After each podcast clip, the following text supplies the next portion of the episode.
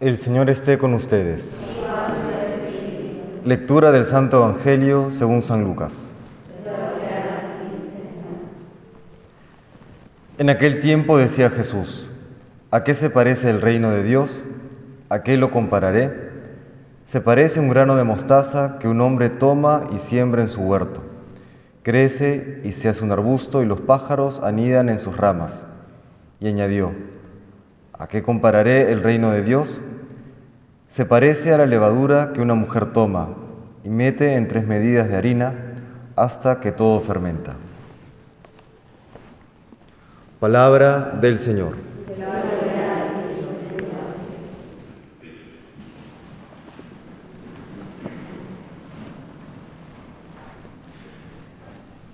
En contraste con lo que se vivió en aquella época en que se podía decir que había un régimen de cristiandad, es decir, en que la sociedad y la fe católica venían unidas, el día de hoy la Iglesia católica, la fe, parece más bien insignificante y más bien que viene siendo acorralada ya desde hace un buen tiempo.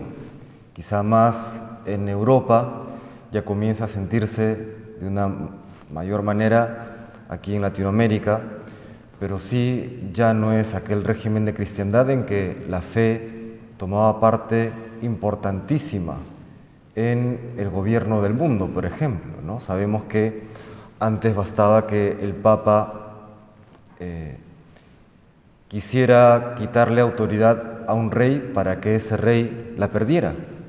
El día de hoy, el Papa lo mucho puede emitir una opinión que sale en alguna noticia y le harán caso o no y ya está. Así que, ¿cuál es la relevancia de la fe? Y a este respecto nos recuerda hoy el Señor que la fe, el reino de Dios, es como este grano de mostaza o como esta levadura que siendo aparentemente en cuanto a tamaño insignificante respecto del entorno, a la larga o a veces a la corta, termina siendo determinante para que todo crezca, para que todo cobre su esplendor verdadero.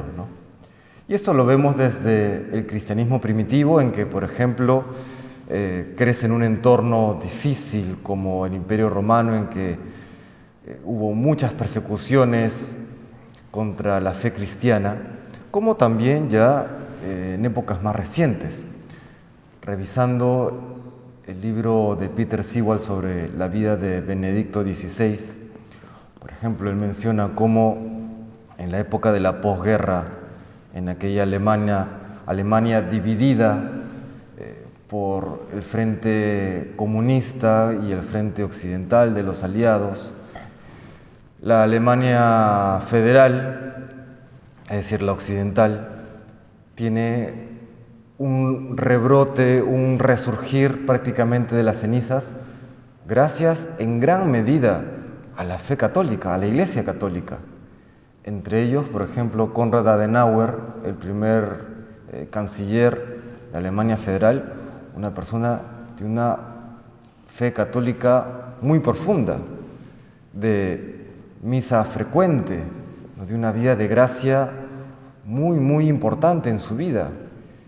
Y si bien eh, la Alemania de aquella época, por ejemplo, recibió la ayuda del plan Marshall, ¿no? la ayuda económica, sabemos hoy, y quizás lo estamos viviendo, que la ayuda material no es suficiente para sacar un país adelante si hay corrupción, si hay malos manejos, si hay incompetencia, si hay eh, inmoralidad, los bienes materiales de poco sirven.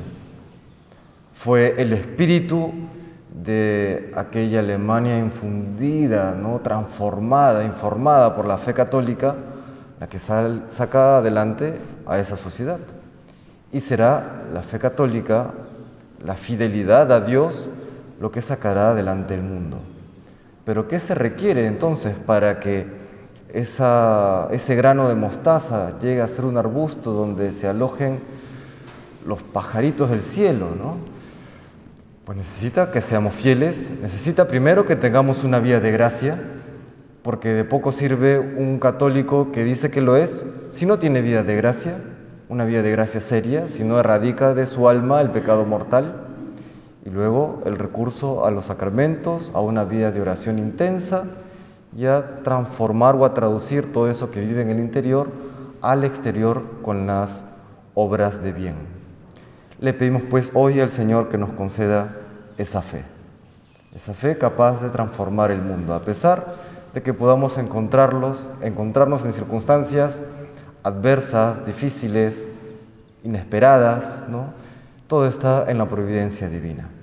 Y seremos capaces de ser ese arbusto que cobija a muchísimas personas si es que nos mantenemos en la fidelidad a nuestro Señor.